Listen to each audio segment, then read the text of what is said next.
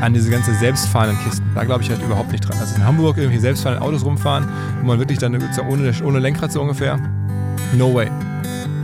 Ich bin skeptisch, einfach auch technisch, aber auch äh, rechtlich, ähm, insbesondere für Städte.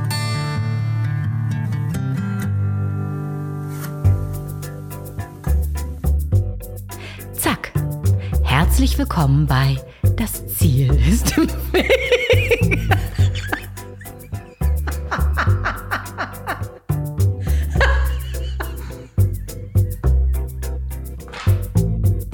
Ei, ei, ei, ei, ei, ei. Willkommen in Folge 133 des Podcasts, in dem ich mit QuereinsteigerInnen und QuertreiberInnen spreche.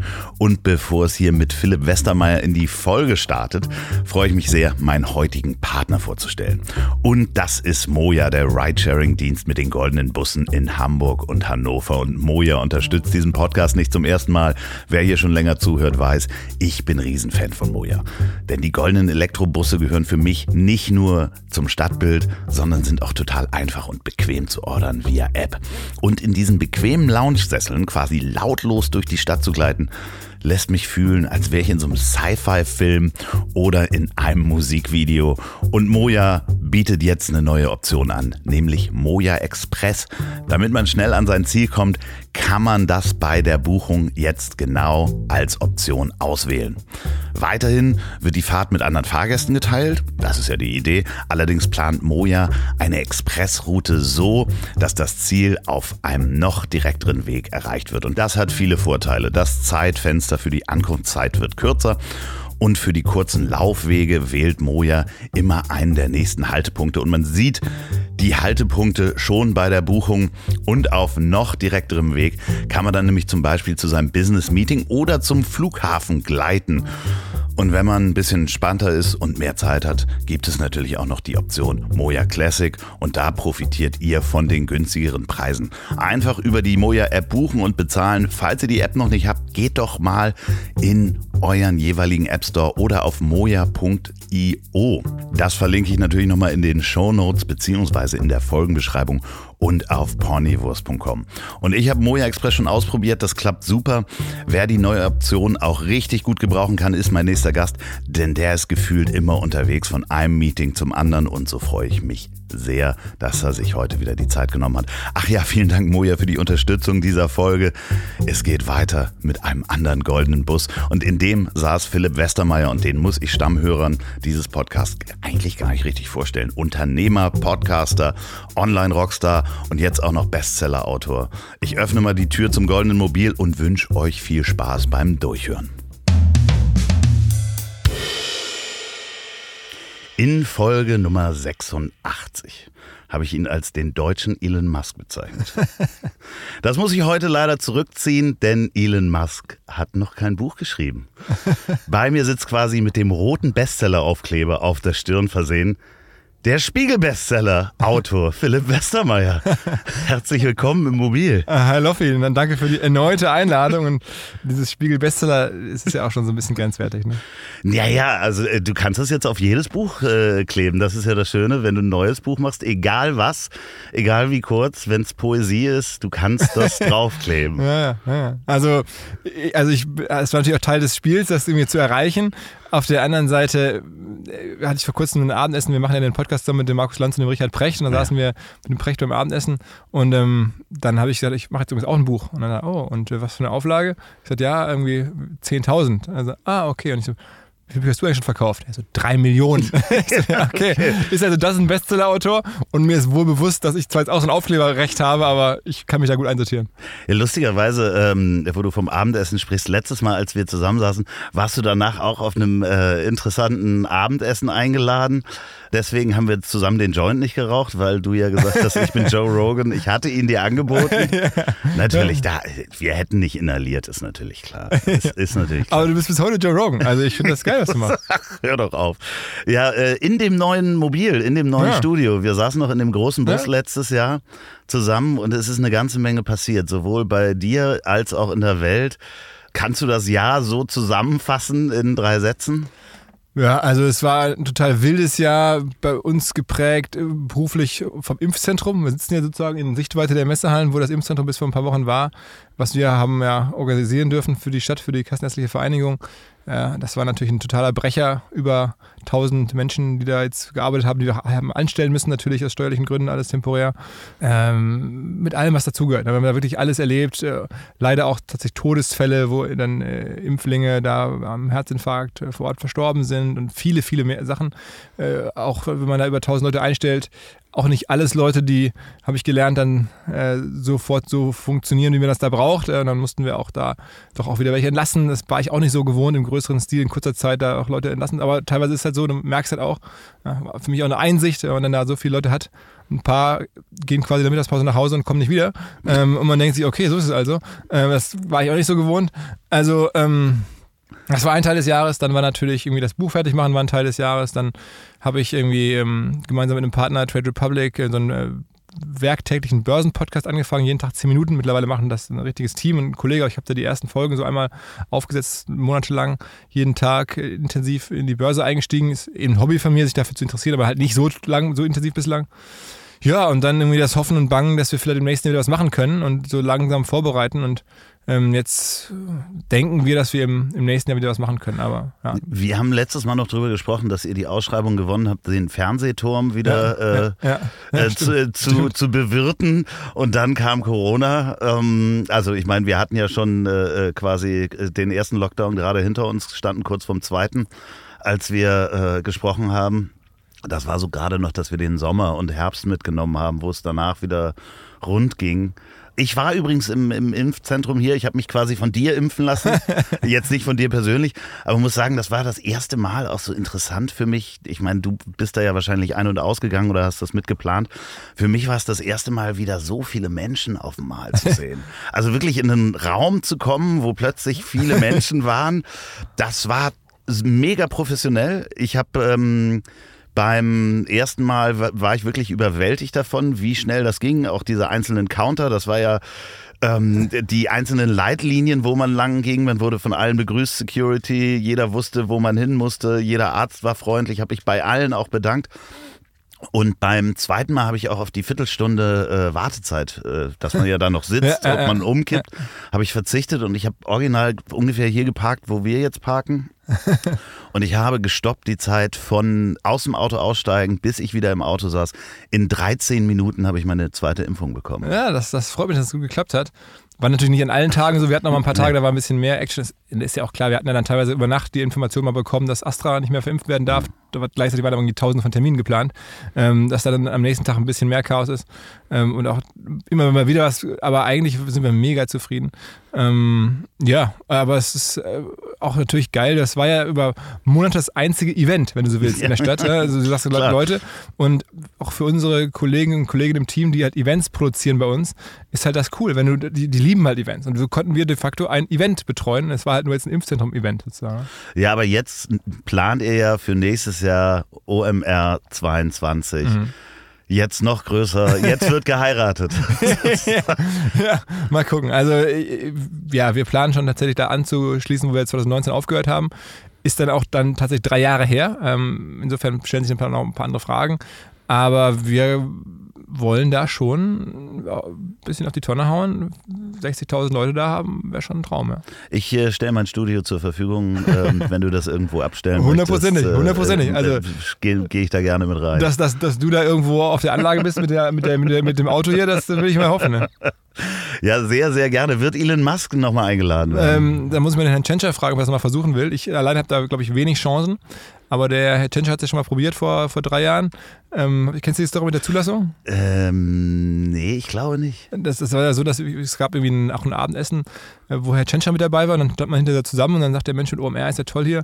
Ähm, kann ich denn was tun, um OMR zu unterstützen? Doch, stimmt. Ja, genau. Aber mhm. nochmal für die Hörer, richtig. Äh, dann, ja, dann ne, bot er so an, nett, mit dem Smalltalk ein bisschen OMR zu unterstützen. Das fand ich super. Und dann habe ich gesagt, ja, also wenn Sie irgendwelche ähm, spannenden Gäste hätten aus der Politik oder so, die auch bei uns äh, präsent irgendwie uns da spannend wären, sowas zum Beispiel gerne. Und dann meint er so, ähm, wer wäre denn da gut? Und dann habe ich gesagt, naja, der beste Gast überhaupt ist Elon Musk.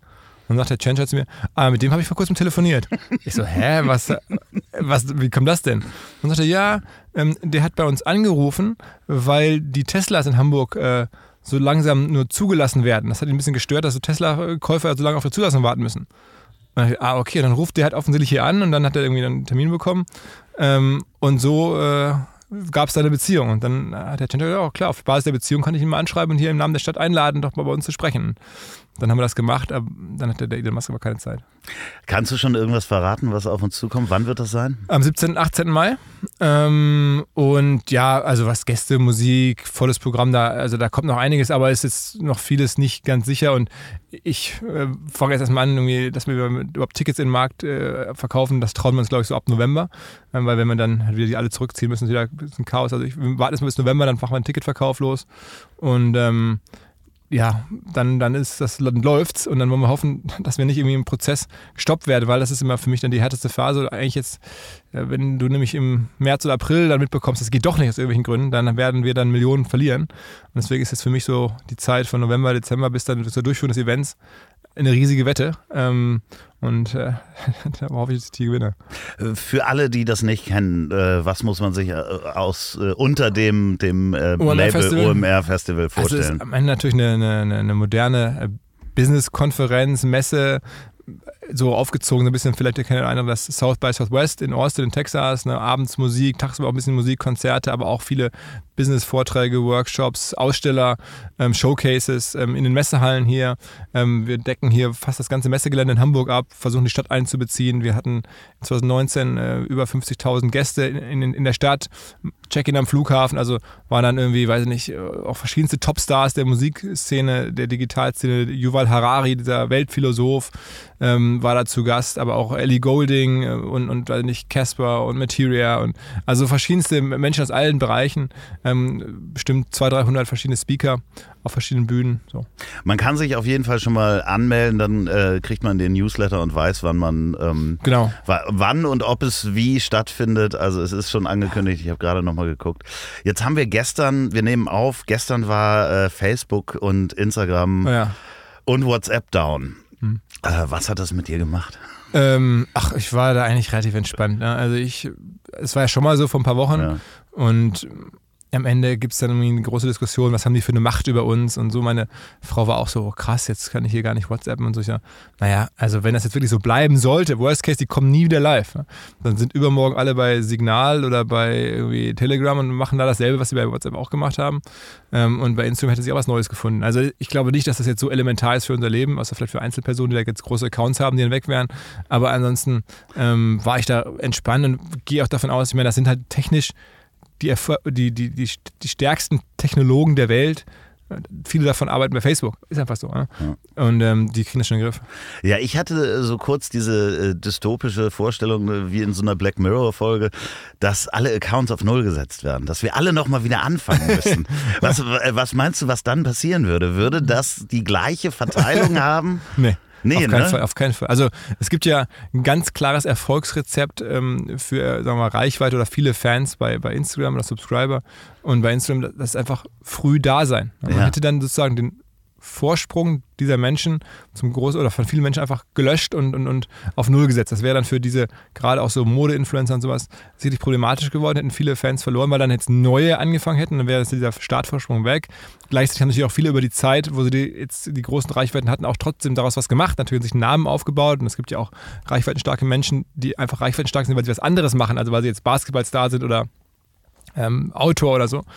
Ähm, aber es hätte sicherlich da in der Influencer-Welt für sehr viel ähm, Ver Verwerfung gesorgt, aber in der normalen Welt eigentlich nicht. Ich hatte es mir kurz gewünscht, als ich mir das vorgestellt habe. Für mich, wär- für uns beide wäre es vielleicht gut, weil wir, ich meine, ich bin ja auch late to the game. Ich glaube, du bist Ja, bei Instagram ich- auch late to the game. Total. Ähm, und ich habe das irgendwie ein bisschen verpennt. Ich habe das sehe Instagram seit Jahren, ja, seit, seit vielleicht zehn Jahren jetzt, habe selber angefangen, da aktiv zu werden.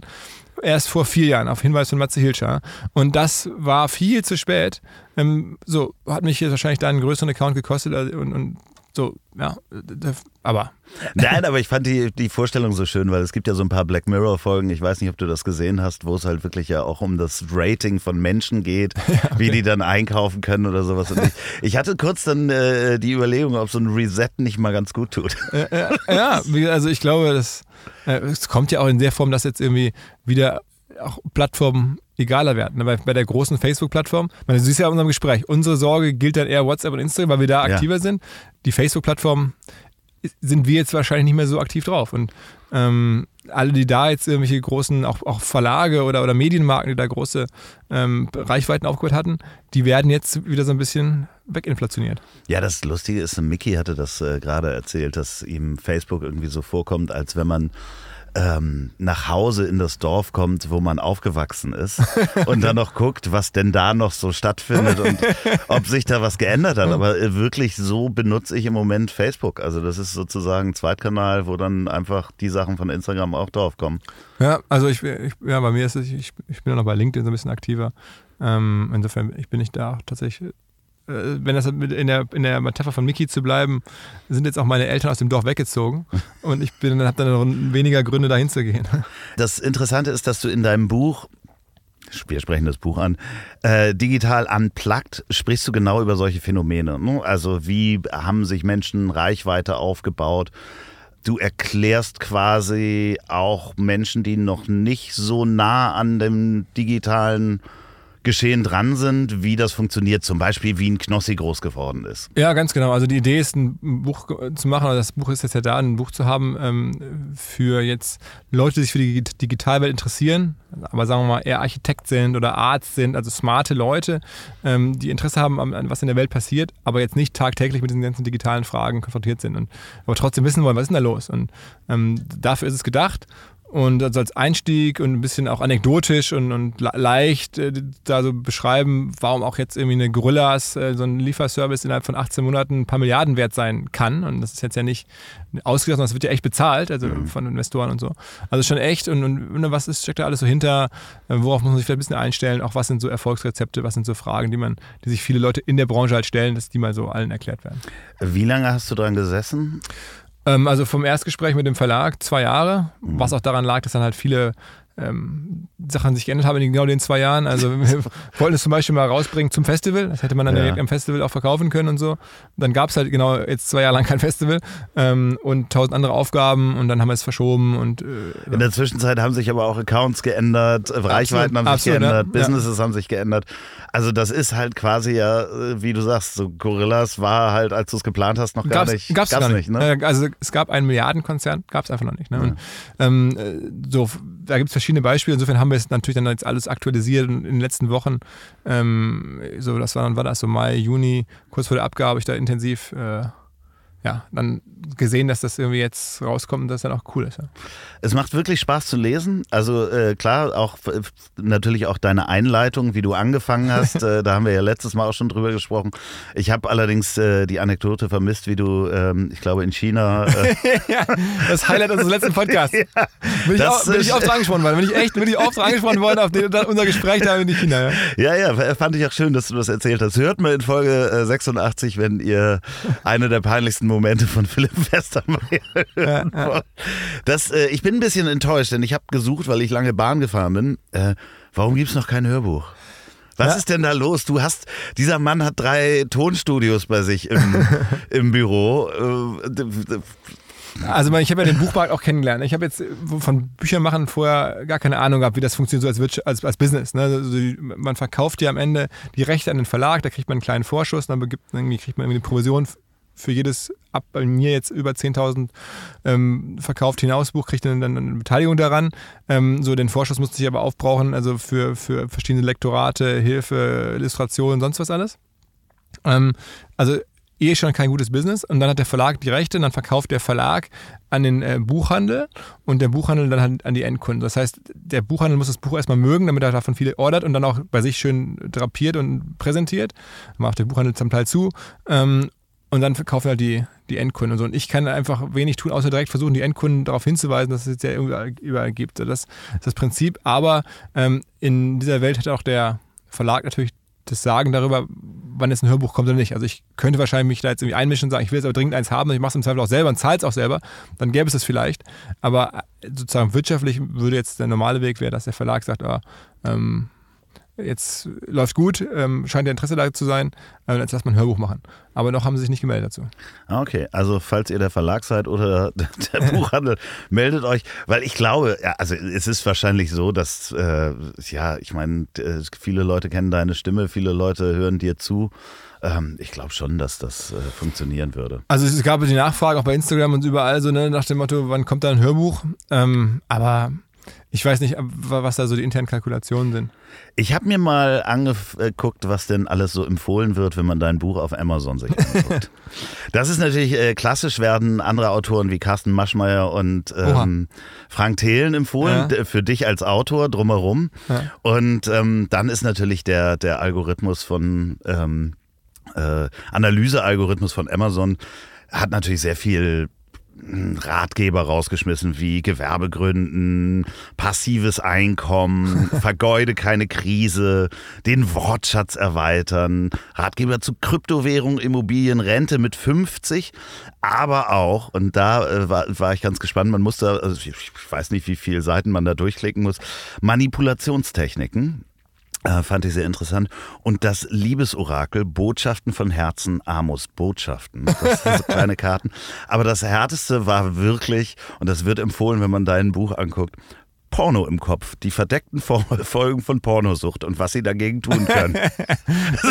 es, springt total raus. Ja. ja, Menschen, die das kauften, kauften auch das. Würde ich mir jetzt mal Gedanken Ja, ja, ich muss gerade überlegen, wie ich das, wie ich das irgendwie erklären kann. Ich kann das auch aktuell gar, gar nicht so schnell erklären. Ähm, also ich habe ich hab jedenfalls nicht so viele Bücher gekauft, dass es ich, auf mich zurückzuführen wäre. Insofern. Naja, aber das ist dann, also nein, es, äh, wahrscheinlich ist es, die, die Klientel ist wahrscheinlich männlich. Also ich kann mir den Algorithmus dann auch nicht erklären und es sind Ratgeber und es geht dann irgendwann Richtung Gesundheit.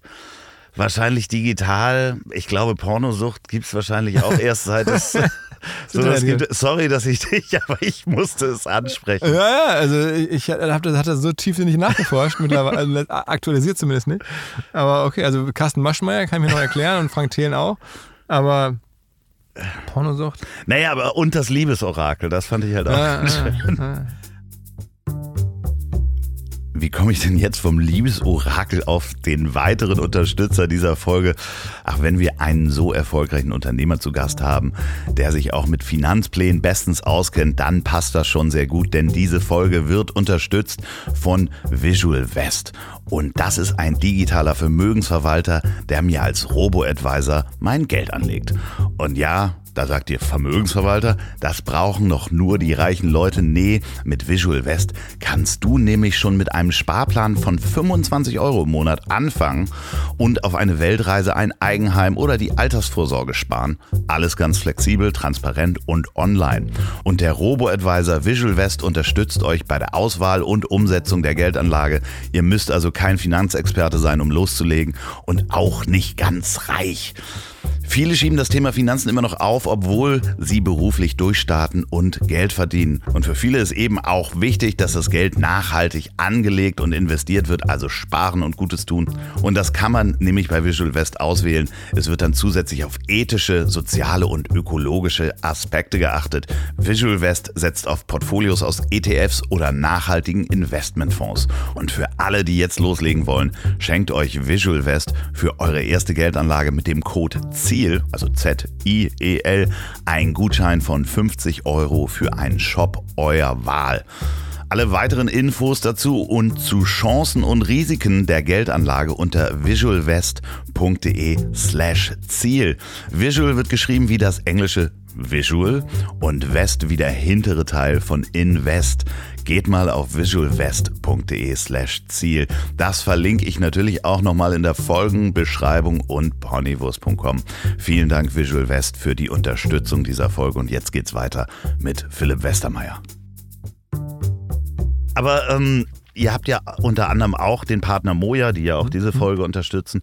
Und ich würde ganz gerne mit dir nochmal über ähm, die Veränderung der Mobilität in Hamburg, die ja unsere beide Heimatstadt ist, sprechen. Ich habe so die, die letzten Jahre, seit auch die Roller und Leim-Fahrräder da sind, das für mich selber auch entdeckt. Also Also ist ja erstmal vom, von der Convenience ja auch super, ne? Also, die, also Moja, die ganzen äh, äh, also Free Now Auto-Lösungen, die es gibt. Ähm, auch, auch Lime, Tier, die Roller. Also ich finde, das ist, also mein Leben ist dadurch jetzt erstmal besser geworden. Ob das jetzt alles ökologisch auch wirklich sinnvoll ist, soll es ja irgendwie sein. Ob das jetzt irgendwie von den Verkehrskonzepten in der Stadt äh, das Leben hier einfacher macht, bin ich mir jetzt nicht ganz sicher. Ähm, kann ich zumindest nicht so eins zu eins erkennen. Aber äh, also ganz individuell betrachtet ist es schon super. Wie siehst du die Veränderungen auf uns zukommen, äh, gerade in den Großstädten, was äh, mobile Konzepte anbelangt? Was wird weniger werden? Was wird mehr werden? Was brauchen wir eigentlich?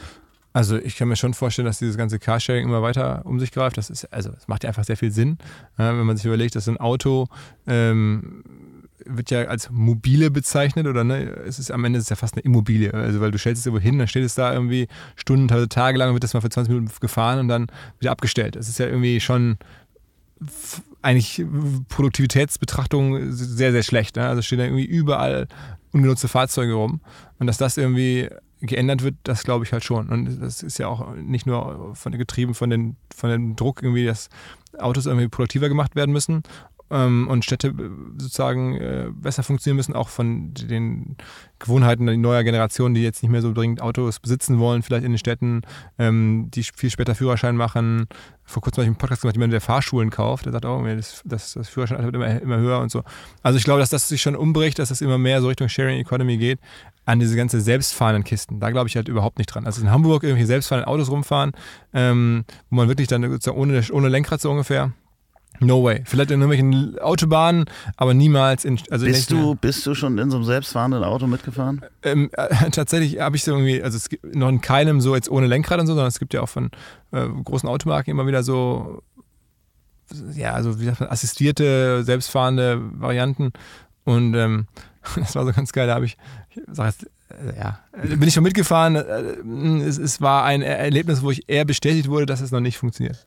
Glaubst du nicht, dass ich habe nämlich eine Wette laufen mit äh, hier Patrick Bach, dass wir in den nächsten zehn Jahren äh, in einem Auto ohne Fahrer durch Hamburg fahren? Geht um einen Kasten Champagner. Und das, glaubst, Auto, das Auto, fährt euch und. Genau, und wir sitzen da drin. Glaubst du da no nicht way. dran? Glaube ich nicht dran. Also auch Regulierung, Recht, diese Details. Ne? Also ich meine, du musst ja gucken, äh, auf einer Autobahn das Auto gerade zu fahren, aber mit dem ganzen Stadtverkehr in den Städten, ich bin ja, also wer übernimmt dafür die Verantwortung, das freizuschalten? Ich, wenn ich mir jetzt angucke, wie die, also ich bin skeptisch, einfach auch technisch, aber auch äh, rechtlich, ähm, insbesondere für Städte. Also dass es das irgendwo gibt auf Autobahnen vielleicht, auf bestimmten Abschnitten und so, kann ich mir vorstellen. Aber dass du jetzt hier sitzt, irgendwie so, wie wir jetzt hier gerade sitzen und wir werden jetzt aber gefahren von irgendeinem Computer. Ja, mit dem Auto wahrscheinlich nicht mehr, aber. ja, mit dem nicht mehr, ne? das, das, wird nicht passieren. Aber was ich spannend finde, ist, den Umbau der Städte eigentlich Rückbau zu machen. Wenn man sich Hamburg anguckt, ähm, ich, die Hörer, die das vielleicht kennen, ehemalige Ost-West-Straße, äh, Willy-Brandt-Allee, das ist ja wirklich so eine sechsspurige Straße, die die Stadt einfach zerteilt. Ja. Also wirklich einen wunderschönen äh, Stadtteil zerstört hat. Ne? Die, die Neustadt die Anbindung zwischen Michel und, und der Neustadt ist ja wirklich äh, einfach so geteilt worden, dass wir wirklich versklavt wurden von unserer eigenen Freiheit, ein Auto zu fahren und die Lastwagen da durchzufahren. Also das sind wirklich dann so auch philosophische Diskussionen. Ich meine, ich habe die ab und zu auch mit Freunden, wenn man so über die Zukunft von Städten, jetzt du hast angeschnitten, nachdenkt. Das ist ja Auto ist ja ein Thema. Auch jetzt, wenn man nach Berlin guckt, diese ganze Frage Immobilien, Häuser, wie entwickelt sich das weiter? Ne? Ähm, und, und also ich habe halt einfach das Gefühl, man kann das Problem jetzt nicht lösen, indem man einfach immer mehr baut. Also es kommt ja immer mehr Zuzug, immer mehr Nachfrage. Wenn es einfach immer mehr bauen, dann macht man die Städte auch irgendwo kaputt oder man verändert sie, wenn man alles zubaut. Ähm, und ich, ich, verfolge es auch in Berlin, dieses, diese Enteignungsfrage. Und ich sehe natürlich auch die Probleme, gerade für Leute, die da seit Jahrzehnten wohnen. Aber jetzt, ähm, das muss natürlich berücksichtigt werden. Dennoch frage ich mich, äh, warum man das nicht auch ein Stück weit irgendwie mehr dem Markt zutraut, als man da jetzt irgendwie versucht einzugreifen und zu sagen, wir regulieren das jetzt alles und eignen im Zweifel sogar, was ja eh schwierig wird, aber ähm, ich glaube, es gibt einfach auch jetzt irgendwie kein Grundrecht für alle, das irgendwie hier in der Stadt Auto zu fahren oder hier in der Stadt irgendwie zu wohnen im Zweifel. Das ist, warum soll das ein Grundrecht sein? Also mhm. ist irgendwie ähm, eine Diskussion. Ich glaube, es würde vieles besser, wenn auch dann andere Orte könnten sich viel mehr äh, entfalten, wenn auch Leute woanders wieder hingingen. Ähm, also ich habe ein größeres Vertrauen an manchen Stellen in, in, in, in, den Markt, ohne dass ich jetzt den ungezügelten Kapitalismus hier predigen will. Aber ähm, was wir jetzt hier so sehen in Hamburg oder auch in Berlin ist sicherlich schon boah, Regulierungsversuche, wo ich glaube, allem guten Intentionen, die führen zu wenig Verbesserung für die Gesellschaft. Ja, ich glaube, die, die Anreize zu schaffen, ich wohne ja relativ weit draußen, weißt du ja, äh, die Anreize zu schaffen. Ich darf zum Beispiel mein Fahrrad nicht mit in die, in die U- und S-Bahn nehmen, wenn ich äh, in die Stadt will. Zwischen, weiß ich nicht, 8 und 10 Uhr und abends zwischen 15 und 17 Uhr ja. darf ich es, glaube ich, auch nicht mitnehmen. Also in den Hauptverkehrszeiten. Ja. Nun sind viele Leute, die weiter draußen wohnen, würden zur S-Bahn hinfahren mit ihrem Elektrofahrrad zum Beispiel. Dann sind sie nicht durchgeschwitzt und würden dann in der Stadt auch weiterfahren. Aber dürfen ihr verdammtes Fahrrad nicht mitnehmen, weil das schließt auch kein Mensch an. Sein 3000 Euro Elektrofahrrad wirst du nicht in Poppenbüttel am S-Bahnhof stehen lassen, mhm. weil das wird dann weg sein. Mhm. So, und ich glaube, da die Anreize einfach zu schaffen, nicht mit dem Auto reinzukommen oder vielleicht sogar zu sagen, wie in London, es wird halt teuer, wenn du mit dem Auto in die Innenstadt willst. Ja, aber das sind Diskussionen, die werden dann super unangenehm, weil dann auch natürlich immer sofort diese soziale Frage mitschwingt, wer, wer wird denn ausgeschlossen? Ähm, also ich, das ist eine super sensible Diskussion, ist mir vollkommen klar. Aber ich glaube, ne, wie ich es gerade beim Wohnen gesagt habe, ich glaube auch bei, bei, Autos. Also es ist einfach kein Grundrecht, dass alle jetzt mit dem Auto durch irgendwelche Städte durchheizen dürfen, umsonst so. Ne? Das wird immer so gesehen, aber ich weiß nicht, ob es das gibt. Und ähm, ja, ich glaube, da wird sich noch was bewegen müssen. Ja, vor allen Dingen, ich kann es mir auch vorstellen, wir haben das ja während Corona auch gemerkt, dass die Menschen merkten, dass sie gar nicht unbedingt in diese Büros, in die Innenstadt müssen, sondern einfach auch woanders arbeiten können. Also äh,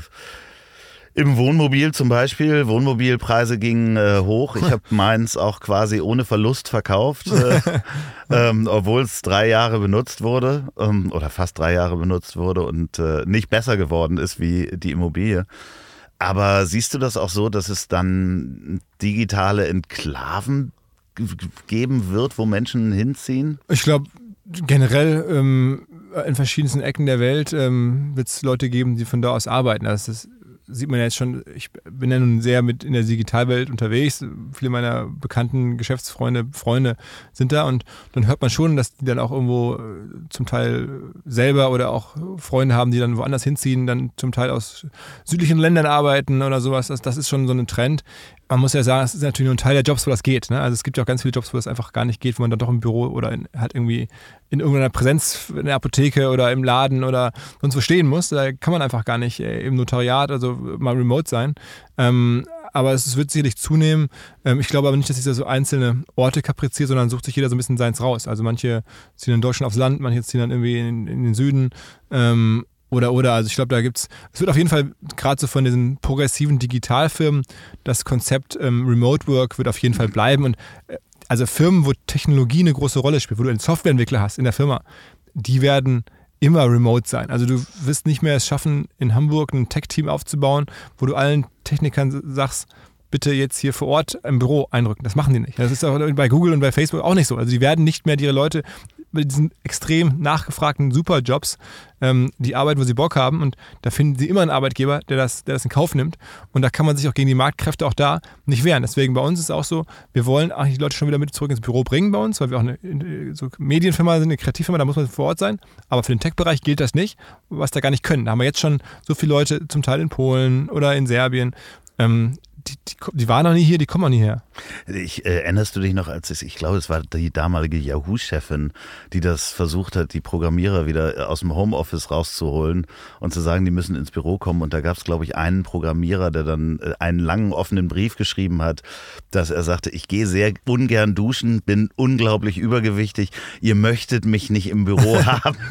ja, also, das, ist, das ist natürlich ein Extremfall jetzt, ne? Ja, aber, ja, aber also gerade, glaube ich, bei den Technikern ist das. Äh, äh genau, da, die können von überall arbeiten, das wird auch so bleiben und das, und das wird auch noch stärker so kommen. Also Technologiefirmen, Digitalfirmen werden immer eine Remote-Komponente, glaube ich, in Zukunft auch haben. Da gibt es nur wenige Ausnahmen, äh, kleinere Firmen äh, vielleicht. Aber ähm, noch fällt es mir schwer, das jetzt auf die gesamte Wirtschaft oder so hochzurechnen. Und wir, glauben, das wird es auch gar nicht gehen. Aber die Zukunft ist sicherlich viel mehr Remote Work mal gucken, wozu das führt. Ich glaube, am Ende hat man ja auch gesagt, in Deutschland, das ändert jetzt alles. Die Leute wollen jetzt alle in die Vororte ziehen und aufs Land ziehen. So drastisch war der Ruck jetzt nicht. Wenn man sich die Immobilienpreise anguckt, auch in den Städten, hat sich eigentlich jetzt da nicht viel geändert. Ja, ich, vielleicht ist es auch eine Chance, gerade für so strukturschwache ähm, äh, Gebiete, wie zum Beispiel, ich bin mit einem Freund von mir durch den Harz gefahren und das war ja, also der Westharz war früher so tu sehr touristisch und da sind ganze Dörfer sind halt leer, keine Geschäfte mehr drin. Ich äh, konnte eine 80 Quadratmeter Wohnung hätte ich für 15.000 Euro kaufen können. Ja, also wirklich Immobilienpreise, 15.000 Euro für eine 80 Quadratmeter Wohnung. Wahrscheinlich ist es jetzt nicht mehr so, das ist jetzt äh, ein paar Jahre her und da haben wir damals überlegt, wenn man da eine schöne Internetleitung hinbaut und ein paar schöne Berghütten kauft und sagt, okay, kommt hierher. Ich glaube, solche Konzepte wird es noch geben. Und die, die werden natürlich dann auch noch stärker Rückenwind bekommen, wenn halt äh, man in Hamburg oder in Berlin akzeptiert, dass man hier nicht die ganze Stadt zubetonieren kann und nur, nur damit jeder, der hier gerne irgendwo sein möchte, zu denselben Kosten wie vor zehn Jahren hier wohnen kann. Das, das ist einfach nicht möglich. Und ich glaube, das ist auch nicht schlimm. Äh, man muss da jetzt natürlich alteingesessene Mieter schützen, dass die dann nicht irgendwie den Markt ausgesetzt werden. Das ist mir vollkommen klar. Aber ich glaube, man, man, täte dann auch anderen Gegenden oder auch dem Land insofern einen Gefallen, wenn man sagt, okay, manche sagen dann, na gut, Hamburg ist recht teuer geworden, ist noch teurer geworden, das wird so kommen, glaube ich, ohnehin. Ähm, und dann lieber sagen, und lass es dann halt geschehen und macht damit dann ja indirekt auch Gegenden attraktiver, wie jetzt das von dir gerade beschriebene Harzdorf oder so. Ich meine, es gibt ja einen Grund, warum auch Berlin so als, als Tech-Stadt so explodiert ist. Berlin ist der Tech-Hub in Europa mittlerweile, weil da halt über Jahre irgendwie andere Regeln galten, andere Mieten waren. Und insofern kann so ein Harz jetzt nicht Berlin werden, aber die können natürlich davon profitieren, wenn andere Städte komparativ viel zu teuer sind. Und ähm, dann lasse ich lieber Hamburg teurer werden und ähm, akzeptiere das ein Stück weit und auch vielleicht damit schütze ich die Stadt auf eine Art und gleichzeitig hat dann natürlich eine Chance, äh, überhaupt sich wieder zu präsentieren. Ich habe das erlebt, wenn man, ich habe mal einen, einen Konzern beraten im Tourismusbereich und wenn da ein Berufsanfänger angefangen hat, also Tourismus zahlt ja auch relativ äh, niedrig, sage ich mal. Und die kamen von irgendwo hin und dachten, Mensch, jetzt fange ich da an bei diesem großen Konzern und kann dann in Hamburg mir eine Wohnung suchen. Und äh, die haben dann angefangen mit, als Berufsanfänger irgendwie unter 2000 Euro und äh, können sich einfach die Miete nicht leisten und müssen halt so weit rausziehen, dass sie halt äh, äh überhaupt da aber, arbeiten können. Aber auch da habe ich ein gewisses Vertrauen in den Markt. Also mir ist natürlich schon klar, wenn man das Extrembeispiel jetzt New York anguckt, also da gibt es dann die Leute mit den niedrigen Jobs, die dann teilweise zwei Stunden pendeln müssen, um dann in der Stadt überhaupt ihren Job machen zu können, weil sie da irgendwo reinigen oder sowas. Das ist natürlich schon eine scheiß Situation. Aber ich glaube, dass trotzdem, wenn man auf den Marktkräfte so ein bisschen vertraut, ich höre mich jetzt an wie der krasse FDP-Wähler, ist ja klar. ähm, ja, ja, ich, äh, dann, dann, ich sehe schon den äh, dann, dann, Bart bei dir. Äh, genau, genau, genau. Dann, dann ist es trotzdem, glaube ich, so, dass ähm, dass natürlich dann auch die Firmen, wenn sie die Arbeitskräfte die, die ja brauchen, denen auch mehr bezahlen. Ne? Also, weil äh, das sieht man ja auch an, da gibt es auch Beispiele für. Also, und ich will jetzt auch nicht jetzt irgendwie alle sagen, komm, hier der Markt wird schon regeln, wir machen mal die Augen zu und ja. legen uns mal hin. Aber ich glaube, ähm, viele, und ich würde mir auch, ich bin auch Nostalgiker, ne, beim Fußball sonst wo, würde mir auch viele erhalten, Erhalt wünschen von dem, was ich lieben gelernt habe über die Jahre. Ich glaube, es ist halt einfach sehr schwer. Und durch diese Regulierung erhält man das weder noch macht man es in, in, Summe besser. Und ähm, das ärgert mich ein bisschen manchmal. Ja, interessant ist das, wo du gerade New York ansprichst. Ich kenne jemanden, der hat bei Goldman Sachs angefangen als Rechtsanwalt, äh, wirklich Spitzenjob und äh, musste dafür auch nach New York ziehen. Und das Interessante ist, dass dann Goldman Sachs gleich gesagt hat, ja klar, Wohnung haben wir in einem Haus, was uns gehört. Wir behalten dann die Miete gleich ein von deinem Geld okay. und das äh, von deinem Gehalt. Und das finde ich natürlich auch so ein bisschen schräg, wenn du halt so weit gehst, dass du dann klar. beim Arbeitgeber äh, wohnst. Äh, wohnst. Ich meine, die Deutsche Bahn hat das damals äh, äh, eher so genossenschaftsmäßig gemacht. Aber das ist natürlich im Hyperkapitalismus dann auch interessant. Ne? Also, aber ich glaube, da gibt's auch, da gab es auch in der Vergangenheit super Konzepte. Ich bin ja aus Essen ne? und da war halt Krupp so die haben ganze Wohnviertel, also die es bis heute gibt, erschaffen, gebaut für die Arbeiter damals. Ich glaube, das lief damals ein bisschen anders als jetzt bei Goldman Sachs, aber es sind halt beides irgendwie Extrembeispiele. Wolfsburg ist auch. Genau, also ja, genau. ich meine, in Wolfsburg würde gar nichts stehen, wenn es die Fabrik nicht geben würde. Aber also insofern, ich will ja auch nicht dahin jetzt zurück und sagen, du musst bei deinem Arbeitgeber wohnen, aber ich, auch damals war halt sicherlich viel weniger reguliert als heute, da hat es das gegeben und es war nicht schlecht. Also auch die Wohngegend, die damals Krupp in Essen gebaut hat, ist eine der Top-Wohngegenden in Essen. Es ist jetzt nicht so, dass man sagt, dass die haben da irgendwas gebaut und heute will da keiner mehr, oder es war, es war offensichtlich damals schon so gut, dass da heute noch, ähm, und Essen ist jetzt, durchaus gibt es da gute Wohngegenden, ähm, das ist eine der guten. Ne? Ähm, so. Du, äh, wir müssen vorsichtig sein, sonst äh, werden deine Mitarbeiter hier im Gebäude nebenan sagen, wo ist meine Wohnung? Ja. Und äh, wieso kann ich hier nicht in der Schanze wohnen? Ja. Philipp, du hast mir das versprochen. Wobei man sagen muss, das wäre natürlich die perfekte Wohngegend hier. Äh, Absolut. Also, also, wenn ich, ich manchmal habe ich also die, die Vision, ich, wir, wir leben das ja auch, dass Leute irgendwie bei uns gerne oder wir gerne jemanden hätten, der nach Hamburg dann kommen soll und der dann auf Wohnungssuche ist. Und allein da zu sagen, hör zu, wir haben hier irgendwie eine Firmenwohnung, Fände ich schon cool, habe ich schon ein paar Mal drüber nachgedacht. Ähm, ist natürlich eine teure Kiste. Ähm, und da sind wir noch nicht, aber ich fände das, also als Arbeitgeber würde ich es gerne anbieten. Äh, seid ihr gewachsen während der Krise, äh, wenn man das Krise nennen darf? Ja, auf jeden Fall. Also wir, das heißt auf jeden Fall natürlich nicht, aber wir haben, wir haben ähm, im Podcast-Bereich zugelegt, sehr stark. Äh, also Podcast ist ja ein sehr stark wachsendes Thema. Haben bestimmt 20, 25 Leute in den letzten ähm, zwei Jahren dazu gewonnen. Ähm, wir haben neue digitale Geschäftsbereiche angefangen, Softwarebewertungsplattform, da sind wir auch nochmal so 20, 25 Leute jetzt, einfach weil es ganz neu entstanden ist.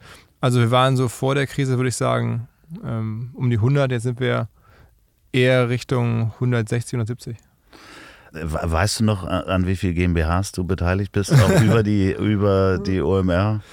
Ähm, wir haben ja so, also drei, vier größere ähm, GmbHs, wo wo unser Geschäft stattfindet. Ja. Und dann haben wir halt so ein paar Investments gemacht. Also so, wo das irgendwie ein Prozent gehört, so, ne? man nennt das ja so Business Angel. So, jemand will was gründen und man beteiligt sich und hilft in der ganz frühen Phase mit. Und da sind wir dann auch nochmal an vielleicht jetzt aktuell so sieben oder acht Firmen beteiligt. Das ist ja auch jetzt nicht ungewöhnlich. So, aber das ist halt, da habe ich auch nichts mit zu tun. Da bin ich, da gehört mir dann irgendwie ein, zwei Prozent und ich muss halt hoffen, dass die das da richtig machen. Da rede ich auch teilweise monatelang nicht und weiß gar nicht, was die Firma macht. So, aber da hoffe ich, dass sie es gut machen. Ne? Ja, auch äh, ihr habt äh, die Fußball MML GmbH habt ihr auch noch Korrekt. gegründet. Ja, genau. Da seid ihr das auch noch dran beteiligt. Das ist, das ist ein wichtiges Ding für uns. Ja. Ähm, das war auch ein, ein, wichtiger Meilenstein. Also für uns einer der absolut Top-Podcasts von Anfang an mit dabei, mit, mit Mickey und Lukas und Mike und ähm, ja, das, da sind wir im Hintergrund, wir, die Produzenten, auch die Vermarkter des Ganzen. Die drei sind die Künstler, sind die Creator, sind die Macher. Aber wir versuchen den Laden da zu finanzieren und, und, und zu organisieren. Und ähm, ja, deswegen haben wir zu viert jetzt diese GmbH, auch weil wir da jetzt gesehen haben, man kann viel mehr machen. Man kann vielleicht eine richtige ja, Firma Medienmarke erschaffen, aus einem Podcast heraus sagen, okay, es gibt jetzt auch Merchandise, es gibt Live-Events, es gibt irgendwie verschiedenste Angebote, vielleicht demnächst einen Content-Angeboten, einen Newsletter, einen täglichen und so weiter. Es gibt jetzt auch einen täglichen ML-Podcast von Mike. Also ganz viele neue Ableger dessen ähm, und das wollen wir weiter ausbauen und dazu braucht man dann die Firma.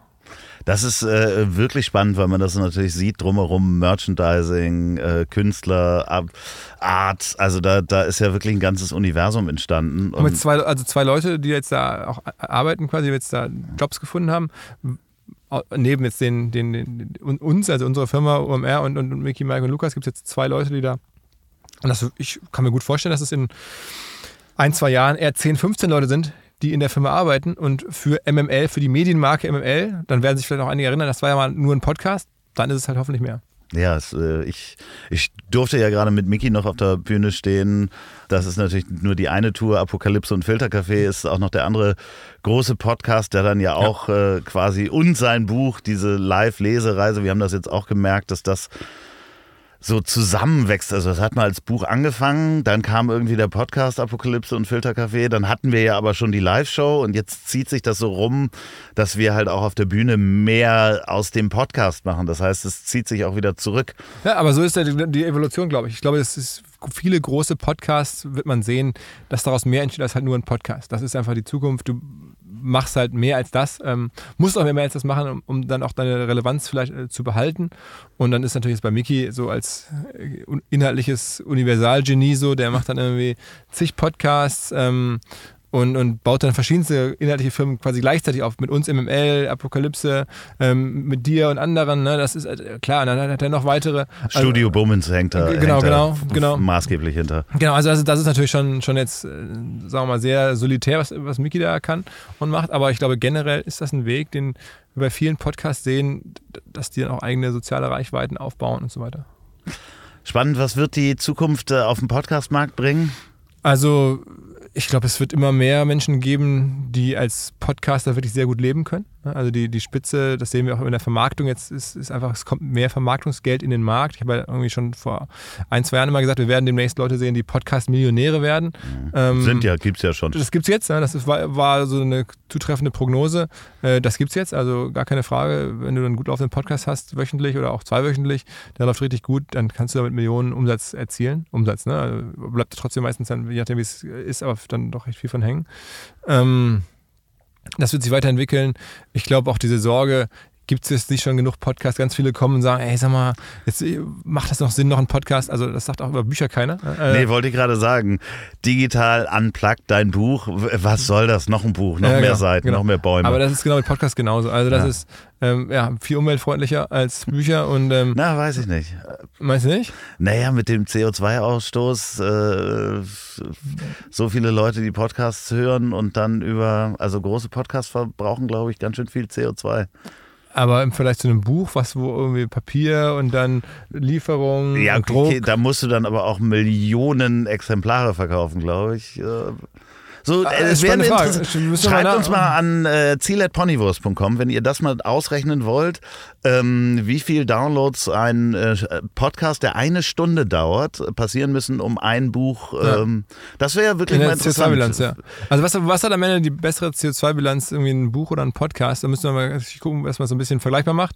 Die, ja. die Branchen sind ja noch viel, also Branche ist natürlich jetzt Podcast viel kleiner, insofern wäre es unfair, aber ja, finde ich, find ich auch spannend. Ähm, ich hab, würde wetten, Podcast, aber ich weiß es auch nicht. Ähm, aber jedenfalls. Ja, von einem Exemplar natürlich, klar. Aber ja, spannend. Ich bin gespannt auf eure Rechnung. Und ich, ich, ich glaube am Ende, ähm, da wird es noch viel mehr geben. Also Podcast ist noch lange nicht auserzählt. Es kommen und gehen Formate. Ähm, es kommen immer auch, auch, jeden Tag, muss man sich ja klar machen. Ne? Während wir hier sprechen, entdecken in Deutschland Hunderte oder Tausende von Menschen zum ersten Mal das Thema Podcast. Ich habe ja auch schon ein paar Mal erzählt, wie, wie hilfreich dieser Drosten-Podcast über, über, das Coronavirus war, weil ganz viele Leute darüber in den Podcastmarkt reingezogen wurden. Jetzt machen wir ja hier Lanz und Precht, dürfen wir fürs ZDF produzieren diese beiden Typen ne, ziehen auch ganz viele neue Hörer an, weil die natürlich die woanders her kennen und sagen, ach, den Autor oder den Fernsehmoderator, den gibt es jetzt auch als Podcaster. Finde ich ja cool, höre ich jetzt mal an. Also das ist, äh, dieser Markt wächst aus verschiedensten Ecken, weil es halt Sondereffekte gibt, weil Leute da ständig zum ersten Mal die App aufmachen. Also jetzt gerade kann man sich kaum vorstellen, also du als, als, als Loffi und Philipp, weil man das so gewohnt ist. Ähm, aber das passiert halt und das macht den Markt größer, das sorgt für, für mehr Relevanz. Ähm, die Podcasts werden zu Medienmarken, habe ich schon beschrieben, es kommt mehr Werbegeld in den Markt rein. Bei den Paid Podcasts bin ich so ein bisschen skeptisch. Das scheint hier und da zu funktionieren in spitzen Nischen. Ich glaube nicht, dass jetzt das Bezahlen für Podcasts im nächsten Jahr das ganz große Thema wird. Aber ähm, ich bin äh, super happy, dass wir bei dem Markt zumindest früh dabei waren. Wie sieht es bei dir persönlich aus, weil ich äh, nochmal durch deine Amazon-Empfehlungsliste durchgehe? Nein, es geht jetzt nicht um Pornosucht, ja. sondern Rente mit 50? Rente mit 50? Pff, ich würde es mir wünschen, dass ich das wirtschaftlich hinbekäme ähm, und gehe auch jeden Tag hart arbeiten, aber ich glaube, es würde ich gar nicht wollen. Äh, also oder können. Äh, also wenn jetzt einer sagt irgendwie, oder wenn ich es irgendwie so hinbekäme und sage, okay, jetzt hätte ich genug, was ich für mein restliches Leben an, an Geld brauche ähm, und traue mir das dann wirtschaftlich ab 50 zu, dann nicht mehr zu arbeiten. Ich glaube, man macht es dann doch nicht. Also ich meine, du bist ja genauso drauf. Es macht ja einfach auch. Ich bin ja schon fast 50. ja, ja, wir haben ja auch so ein bisschen unser, unser, unser ähm, Berufsleben sozusagen so geformt, dass es mehr oder weniger eine Verlängerung unserer Hobbys ist. Ähm, und, und oder, ja, ist ja bei dir, glaube ich, so und bei mir auch. Und ähm, dann zu sagen, nee, das möchte ich jetzt nicht mehr machen, jetzt möchte ich lieber, ja, was eigentlich machen? Also irgendwo spazieren gehen, Fahrrad fahren, Städte besuchen. Das macht man ja auch jetzt ganz nett nebenher. Also ich glaube es nicht, dass ich es irgendwie in Anspruch nehmen wollte, wenn ich es könnte. Ich hoffe, dass wir uns wieder hören, spätestens auf der OMR 22, wenn sie stattfindet. Wenn ich da äh, stehe, dann kommst du auf jeden Fall ins Mobil. Auf jeden Fall. Ja. Ähm, dann machen wir im Mai nochmal eine Folge. Und du, du, du, stehst da. Da, da werden wir jetzt einen Platz reservieren. Ja, ich, ich muss nochmal gucken. Ich glaube, wir haben Termine für die Tour. Da gucke ich gleich nach, ob das dabei ist, wie es geplant ist. Ähm, da gucken wir auf jeden Fall mal, sonst müssen wir da was umverlegen. genau, Weil Mickey wäre dann nämlich auch nicht da. Genau, den brauchen wir eigentlich auch. Ja, genau. Also sonst, aber sonst müssen wir euch irgendwie gucken, ob wir euch irgendwie äh, einfliegen können und so was. ja. Aber es hat mich auf jeden Fall gefreut, mal wieder ein Update zu kriegen und wir sollten das Minimum einmal im Jahr machen. Das ist wirklich schön. Äh, Ich hoffe, dass ich nächstes Jahr dann auch noch dieses Mobil habe. Ihr da draußen, schreibt uns bitte gerne zu ähm, CO2-Bilanzen, Büchern. Nehmt gerne mal das Digital Unplugged als äh, Beispielbuch ähm, in der Größe äh, mit dem Hardcover. Wenn ihr es noch nicht habt, äh, kauft das überall, wo es Bücher gibt. Nicht nur bei Jeff Bezos in seiner In seiner Buchhandlung. ähm, in seiner, der hat so eine kleine Buchhandlung, ich weiß nicht, ob ihr den kennt. Ähm, auch gerne äh, lokal in eine Buchhandlung gehen. Und ähm, falls ihr diesen Podcast beim Autofahren hört, überlegt mal, ob ihr wirklich in die Innenstadt fahren müsst und ob das äh, euer Recht ist, in diese Innenstadt zu fahren. ähm, und ob es nicht auch mit Moja geht. Liebe Grüße an dieser äh, äh, Stelle noch. Falls ihr diesen Podcast bei der Arbeit hört, dann äh, überlegt mal, ob ihr nicht in Harz ziehen wollt vielleicht. wenn es gutes Internet gibt. Oder Philipp, wenn ihr bei OMR anfangt, Philipp gibt euch auf jeden Fall eine Wohnung. Ja, genau. Ja, am Schlachthof hier. Ja, ja, das wäre gut, ne? Also wirklich hier noch eine Wohnung zu finden oder. Ja, ähm, und wenn ihr diesen Podcast zum Einschlafen hört, äh, dann werden euch jetzt die letzten Worte meines Gasts in den Schlaf bringen. Danke für die Einladung, Loffi. Bis demnächst. Ciao, ciao. So, und jetzt zum Abschluss noch Werbung in eigener Sache. Wenn ihr noch eine Produktion der Bonnywurst Productions hören wollt, dann hört doch mal rein in den Podcast, den ich zusammen mit Olli P. mache. Ich hab dich trotzdem lieb. Erscheint jeden Montag. Gibt's überall, wo es tolle Podcasts gibt. Ich hab dich trotzdem lieb mit Olli P. Vielen Dank, gute Nacht. Dieser Podcast ist eine Produktion der Ponywurst Productions. Mmh, lecker.